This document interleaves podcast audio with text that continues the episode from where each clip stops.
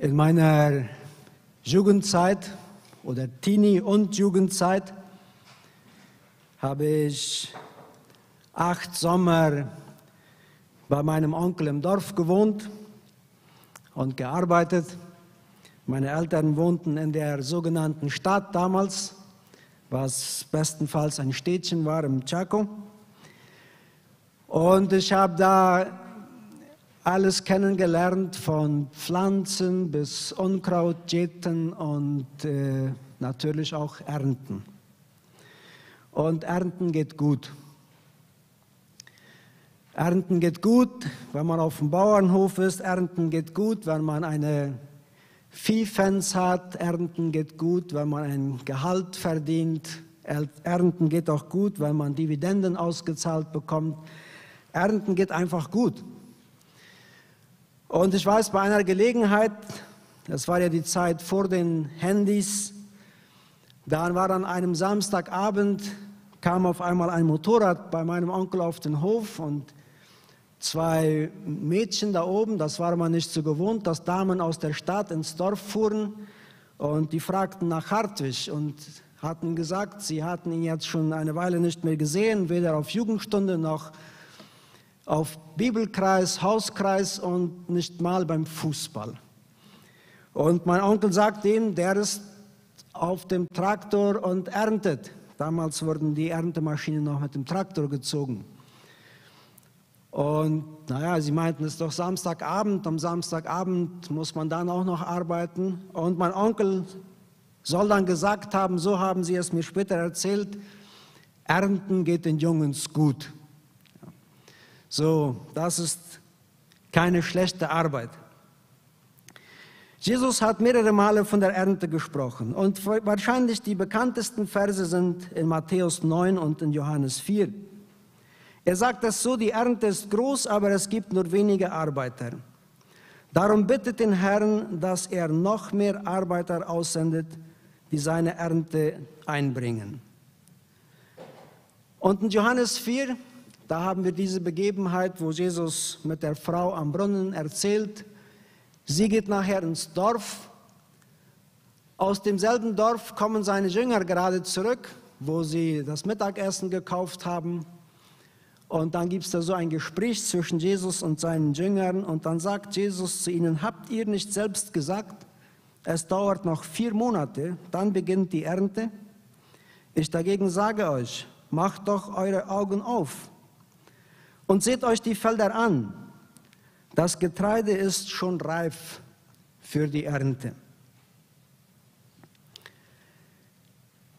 Jetzt müsste eigentlich die klassische Predigt kommen davon, dass wir jetzt Leute in die Ernte senden. Und ich habe diese, ich habe darüber auch schon mehrere Male gepredigt und ich denke, das ist auch gut so. Aber heute möchte ich auf etwas anderes hinweisen. Bei einer Gelegenheit, als wir so voll am Ernten waren, dann kam der Anhänger nicht zur Zeit zurück. Wahrscheinlich hat es unterwegs irgendeine Panne gegeben oder wir haben zu schnell geerntet. Immerhin, da stand die Erntemaschine mit dem Tank voller Erdnüsse. Und wo schütten wir den jetzt hin? Setzen wir uns jetzt einfach hin und trinken Terere und warten, bis der Anhänger kommt oder was machen wir? Und mein Onkel, der meistens nicht von der Sorte war, dass man sich hinsetzen sollte und Terere trinken, der sagte, Jungs, das kann irgendwann regnen und dann ist es zu Ende. Einfach am Ende Feld eine Plane hinlegen, ausschütten, weiterfahren. So haben wir das dann gemacht. Und ich habe manchmal den Eindruck, dass das mit der geistlichen Ernte auch passiert.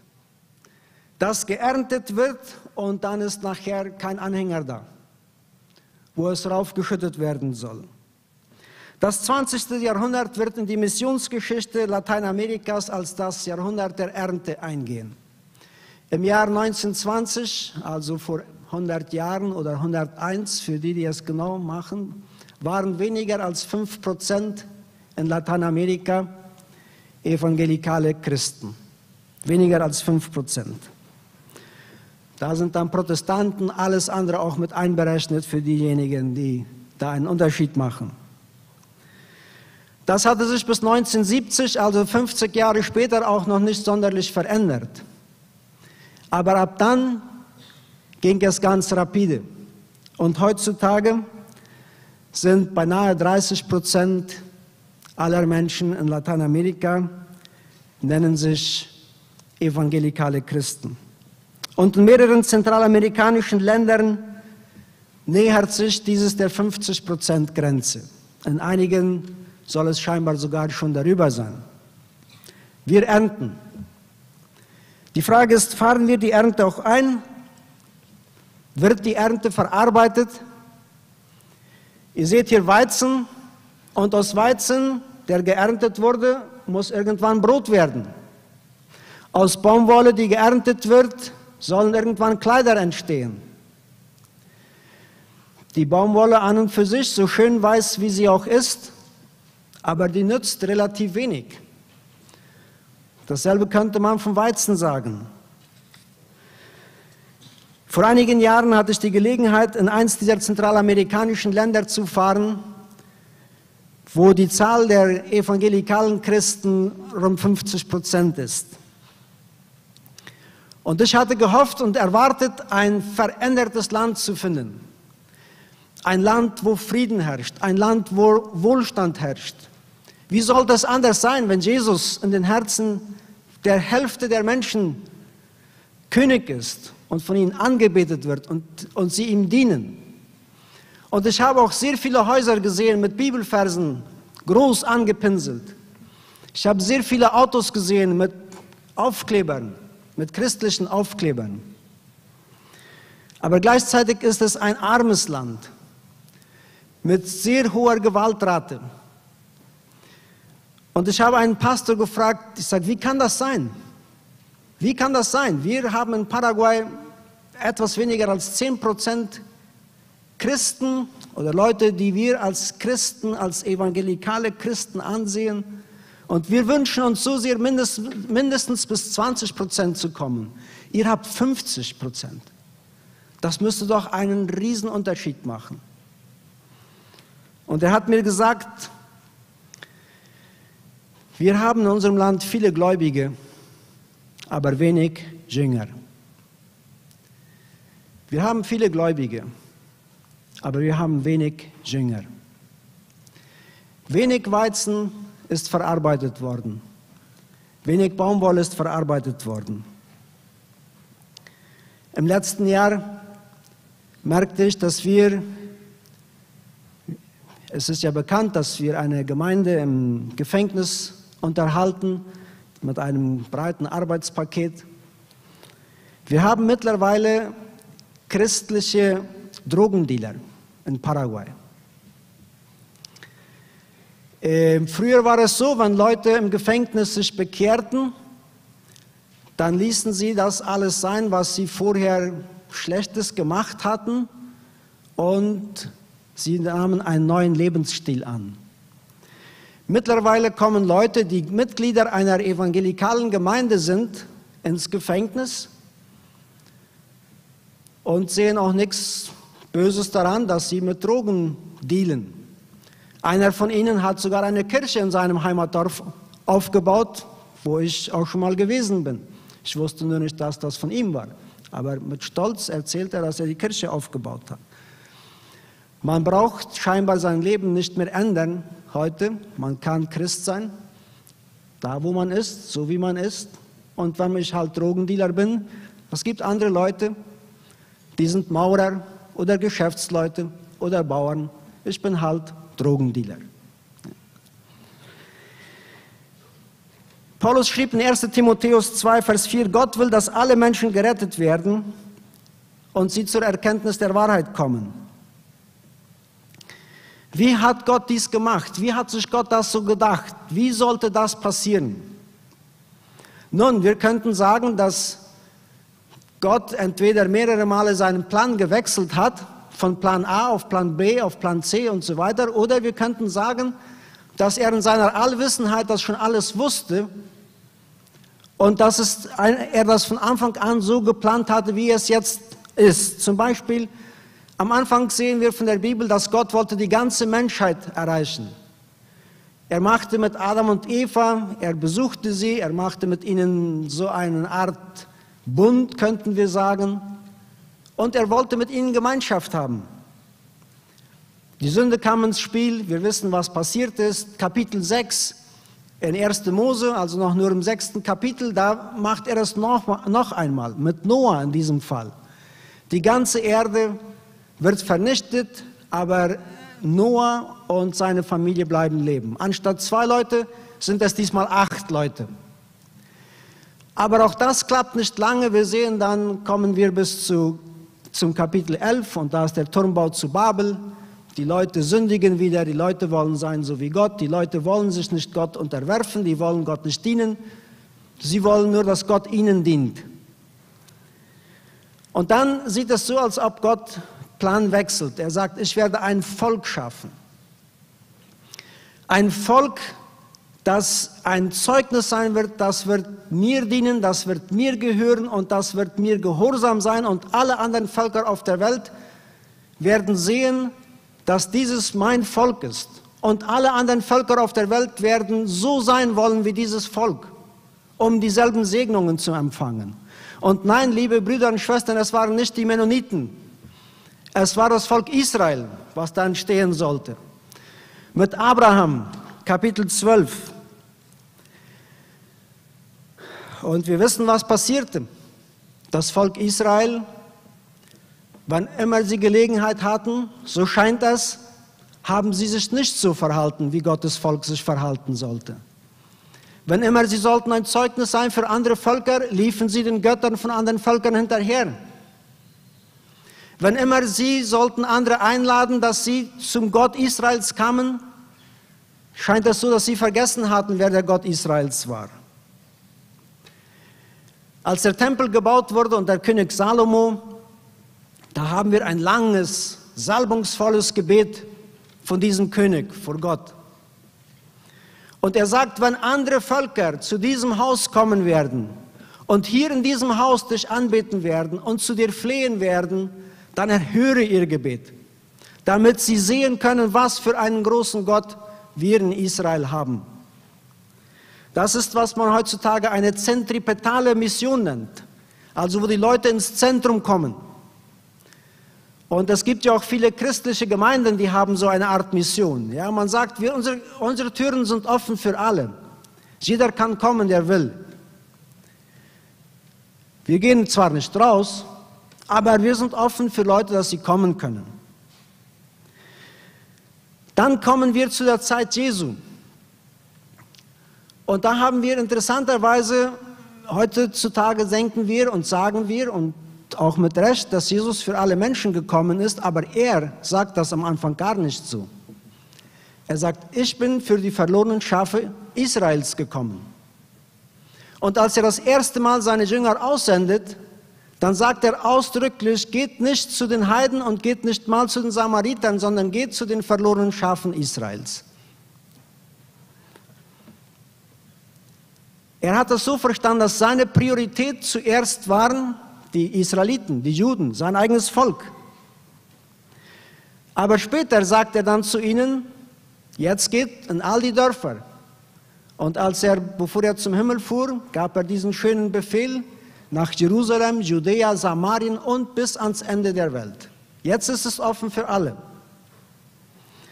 Und da kommt dann in der Apostelgeschichte, was wir heutzutage eine zentrifugale Mission nennen, wo man ausgeht, wo die Apostel ausgeschickt wurden. Das war ja auch nicht ganz freiwillig. In Jerusalem war eine Riesengemeinde entstanden, mehr als 5000 Leute getauft. Im Kapitel 2 sind es 3000, zwei Kapitel weiter sind es schon 5000.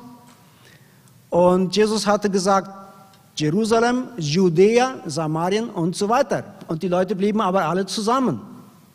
Es geht so gut, wenn man eine große Gemeinde hat. Wenn man eine große Gemeinde hat, hat man ein tolles Worship-Team. Da kann man jeden Sonntag einen anderen Prediger hören. Und vielleicht auch sogar gute, ja, weil man aus 5000 aussuchen kann.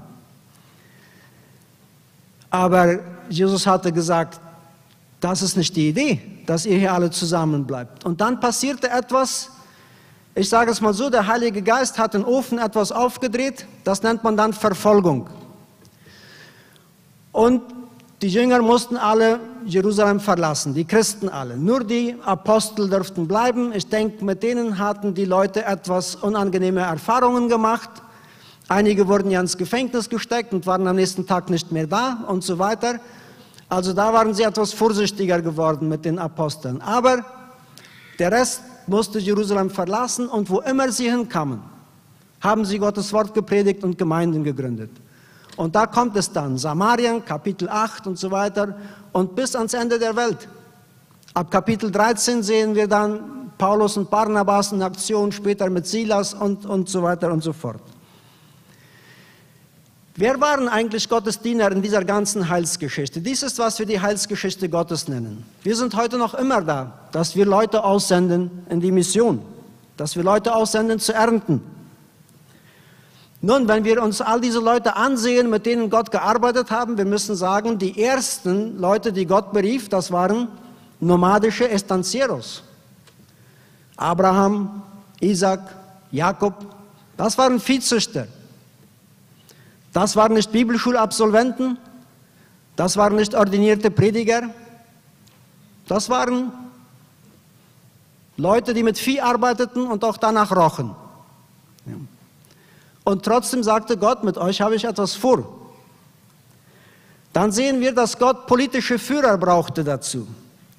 Moses und Mose und Josua, um das Volk Israel aus Ägypten rauszubringen und nach Kanaan zu bringen. Als sie dann Kanaan waren, waren die Richter da und später gab es auch Könige.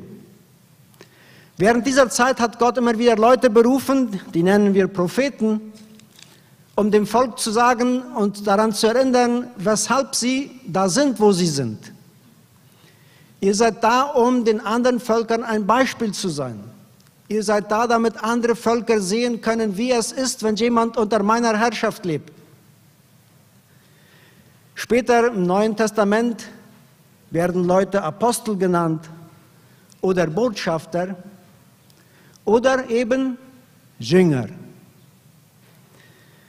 Und in dem berühmtesten und der bekanntesten Missionsbefehl von Matthäus 28, da sagt Jesus, mir ist gegeben alle Gewalt im Himmel und auf Erden. Darum geht hin und machet zu Jüngern alle Völker. Taufet sie auf den Namen des Vaters und des Sohnes und des Heiligen Geistes und lehret sie halten alles, was ich euch befohlen habe. Und siehe, ich bin bei euch alle Tage bis an der Weltende. Hier in diesem Raum sind eine ganze Reihe Leute, die in ihrem Studium Griechisch studiert haben, Griechisch studieren mussten. Und die wissen, dass in diesem Text der einzige Befehl, das einzige, was in Befehlsform geschrieben ist, ist, mache zu Jüngern. Wir denken oft, der Befehl ist, geht hin. Jesus sagt, mache zu Jüngern. Und wir könnten das so übersetzen, während ihr geht oder gehend macht zu Jüngern. Und dann, wie macht man diese Jünger? Taufen und lehren und so weiter. Das Interessante ist, dass die Jünger, die drei Jahre mit Jesus zusammengegangen waren, in Apostelgeschichte 1, als Jesus drauf und dran war, zum Himmel zu fahren, dann sagen sie, hey, Jesus, noch eine Frage. Wirst du jetzt das Königreich Israel wiederherstellen? Ist dies jetzt der Moment? Und wenn wir das lesen, dann denken wir uns, Leute, habt ihr nichts verstanden? Aber mir ist das ein großer Trost, dass auch diejenigen, die mit Jesus jeden Tag zusammen waren, dass die nach drei Jahren auch noch nicht alles wussten. Für sie war es klar, irgendwann muss ja dieser Moment kommen, ja, wo wir alle Ministros werden, der Justitia und von diesem und von jenem und das andere alles. Und Jesus sagt ihnen einfach, den Zeit und das alles, das hat jemand anderer bestimmt. Ihr geht hin und seid meine Zeugen. Da kommt dann dieser Vers, von dem wir schon sprachen. Was bedeutet es, Jünger sein? Wozu Jüngerschaft? Und ich würde sagen, eine Jüngerschaft, wo wir lernen, mit Jesus zu gehen, das festigt die Entscheidung. Jede, jede Nachfolge Jesu fängt mit einer Entscheidung an. Petrus musste sich entscheiden, Jesus nachzufolgen, Johannes auch. Aber ab dann wurde diese Entscheidung durch die Jüngerschaft, indem sie mit Jesus gingen, gefestigt. Immer mehr. Die Jüngerschaft stärkt den Glauben. Wenn man mit Jesus geht, dann wird der Glaube immer größer. Dann wird der Glaube immer stärker. Wir sehen im Johannesevangelium ganz besonders, dass Jesus viele Wunder tat. Und eines Tages sagt er zu den Leuten, wenn ihr nicht jeden Tag ein Wunder seht, dann glaubt ihr nicht. Er sagt, ihr müsst lernen irgendwann, dass es nicht jeden Tag nur Wunder gibt. Die Wunder, die haben ja eine große Inflation. Ja, wenn wir heute jemand gesehen haben, der gesund wird, dann wollen wir morgen was Besseres sehen. Dann soll morgen ein Toter auferstehen und übermorgen, was kommt dann noch danach? Ja. Also das mit den Wundern, das hat Jesus sehr schnell gesagt, ihr wollt die sehen, aber das bedeutet noch nicht, dass ihr mir nachfolgen wollt. Und dann sagt es auch im Johannesevangelium, und trotz all der Wunder, die Jesus tat, glaubten die Leute nicht an ihn oder folgten ihm nicht nach. Eine Jüngerschaft, ein Jüngerschaftsprozess führt zu richtigen Entscheidungen im Leben. Natürlich ist die Entscheidung, Jesus nachzufolgen, wahrscheinlich die wichtigste, die jeder Mensch in seinem Leben treffen kann. Aber ab dann gibt es viele andere Entscheidungen. Und die Jugendlichen, die haben ja normalerweise zwei Fragen, was werde ich in meinem Leben machen und mit wem werde ich es machen. Also mit wem werde ich heiraten und was soll ich dann noch machen. Wenn man mit Jesus geht, dann gibt es da gewisse Kriterien, die einem da helfen. Wenn man nicht mit Jesus geht, kann man ganz interessante, auch falsche Entscheidungen treffen. Ein Jüngerschaftsprozess, der lehrt ewige Wahrheiten. Wenn die Jünger nur damals mit Jesus zu Jesus gekommen wären, als er sagte, folgt mir nach, ich will euch zu Menschenfischern machen, dann hätten sie vieles andere nicht gehört. Wer an mich glaubt, der hat ewiges Leben. Ich bin der Weinstock, ihr seid die Reben. Wer in mir bleibt und ich in ihm, der bringt viel Frucht, denn ohne mich könnt ihr nichts tun. Das sind Sachen, die man im Jüngerschaftsprozess lernt. Das sind nicht Sachen, die man in dem Moment lernt, wo man sich für Jesus entscheidet. Ein Jüngerschaftsprozess unterscheidet gefährliche Lehren, ethische und moralische Prinzipien. Und das sehen wir auch besonders beim Johannesevangelium. Johannes war ja der Letzte, der sein Evangelium schrieb, wie er die Leute davor warnt. Und nachher in seinen Briefen immer wieder, Leute, wenn einer so und so ist, dann ist das der nicht von Christus. Dann ist das ein Antichrist. Und das sind Sachen, die man lernt, während man im Jüngerschaftsprozess ist. Der Jüngerschaftsprozess formt den Charakter und die Überzeugungen, die wir haben. Charakterformung passiert nicht in Cancun. Charakterformung passiert in der Wüste. Da ich habe nichts dagegen, wer nach Cancun fährt, ich will das auch nochmal machen, aber da genießt man, da wird nicht Charakter geformt. Das Volk Israel musste durch die Wüste gehen, damit der Charakter geformt wurde. Jesus war in der Wüste, Johannes war in der Wüste. Und der Charakter, der wird dann gebildet, wenn wir durch schwierige Situationen gehen und es lernen, durch in, in und durch diese schwierigen Situationen mit Jesus zu gehen. Und der Jüngerschaftsprozess hilft auch, um zu wachsen und zu reifen und andere zu Jünger zu machen, so wie es in Epheser 4 steht, wo es sagt, dass wir dieses alles machen, damit die ganze Gemeinde wächst und zu reifen Personen wird. Und da wird gesagt, dass das Modell ist Jesus Christus. Das Modell in der Gemeinde ist nicht Pastor Roland, auch nicht Pastor Werner. Das Modell in der Gemeinde ist Jesus Christus. Ich arbeite jetzt seit beinahe zehn Jahren in einer Organisation, die nennt sich Jesus Responde al Mundo, de hoy. Und die Organisation war bekannt dafür und ist noch mehr bekannt dafür, dass sie viele Evangelisationen macht. Und dass sie Evangelisationen in verschiedener Art und Weise macht. Aber es kam ein Moment von ziemlicher Frustration, besonders beim Leiter dieser Organisation, Walter Neufeld. Man hatte eine Evangelisation durchgeführt in einer Stadt, ich denke es war Kuruguatu, und mehr als 1000 Personen waren zum Glauben gekommen, hatten eine Entscheidung für Jesus getroffen. Und alle freuten sich dazu. Und alle haben Gott gedankt für diese übergroße Ernte, die eingefahren wurde. Oder die zumindest geerntet wurde. Nach einem Jahr, als man die Gemeinden besucht hat, da sagten sie, es fehlt eigentlich wieder eine Evangelisation weil wir sind genau wieder da, wo wir vor einem Jahr waren. Die Gemeinden hatten nicht gewachsen. Die tausend Leute, die sich zu Jesus bekehrt hatten an den drei Abenden,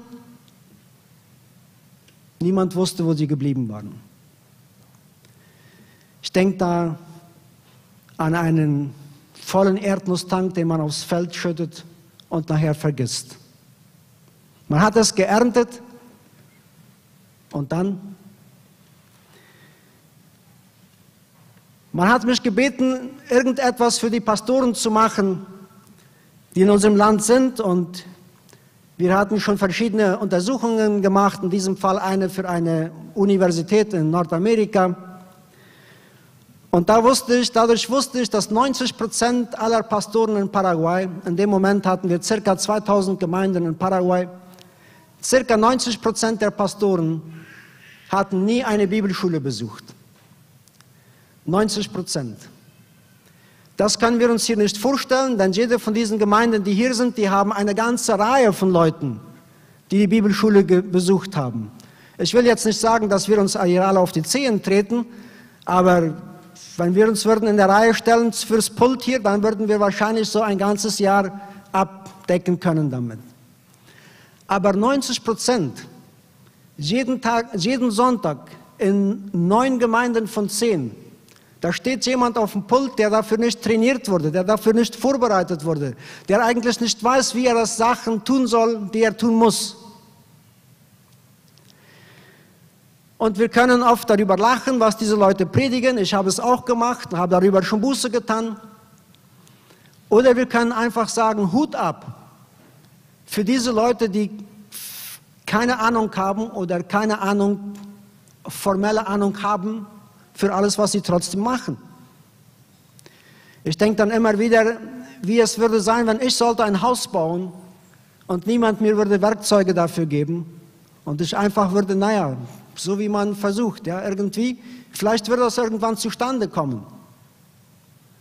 Aber Jake Sawatzki und andere, die würden darüber gut schmunzeln, was da passiert ist. So entstand das Instituto Aquila y Priscilla das diesen Pastoren Werkzeuge bringt. Ich sage immer zu ihnen, wir sind nicht hier, um Pastoren auszubilden. Ihr seid schon Pastoren. Wir bringen euch nur Werkzeuge. Und in dieser Zeit konnten über 40 Trainingszentren in Paraguay entstehen, wo über 1600 Pastoren und leitende Mitarbeiter trainiert wurden. Trainiert wurden, damit sie wissen, was mit der Ernte passieren soll, wenn sie kommt. Einige Jahre später oder vor einigen Jahren wurde uns dann noch Flat übertragen. Flat gibt es schon lange in Paraguay. Die meisten Leute, zumindest die über 35 sind in diesen Gemeinden, die wissen, was das ist. Aber viele, die darunter sind, wissen es nicht mehr. Flat waren große administrative und ökonomische Schwierigkeiten geraten und das Schiff war auf Grund gelaufen. Und wir haben es versucht, und versuchen auch immer, es wieder flott zu machen. Flat ist für alle Gläubigen da.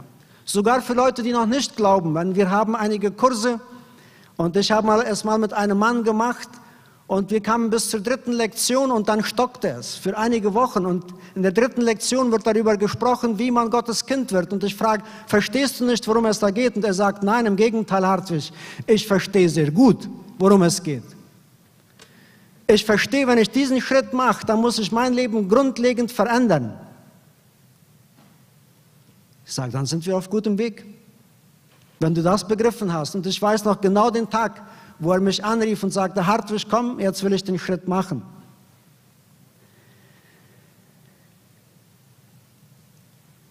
Wir wollen weiterhin ernten. Die Ernte in Paraguay ist groß. Und liebe Leute, ich sage euch, es ist relativ einfach, in Paraguay eine Person zu Christus zu führen. Die Schwierigkeit ist, diese Person bei Christus zu halten.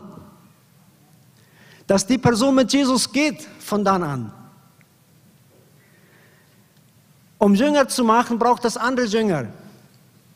Was ist der Unterschied zwischen einem Gläubigen, der sich bekehrt hat, und einem Jünger, der mit Jesus geht? Einige, das gibt noch viele mehr. Der Gläubige erwartet Brot und Fische. Der Jünger ist ein Fischer. Der Gläubige erwartet Ermutigung. Der Jünger ermutigt. Der Gläubige versucht sich vor Arbeit und Verantwortung in der Gemeinde zu drücken. Der Jünger sucht verantwortungsvolle Aufgaben, um seinem Herrn zu dienen. Der Gläubige erwartet Gottes reichen Segen auf sein Leben. Der Jünger weiß, dass Nachfolge bedeutet, täglich das Kreuz auf sich zu nehmen. Der Gläubige sucht, den Himmel zu gewinnen. Der Jünger sucht, Seelen für den Himmel zu gewinnen.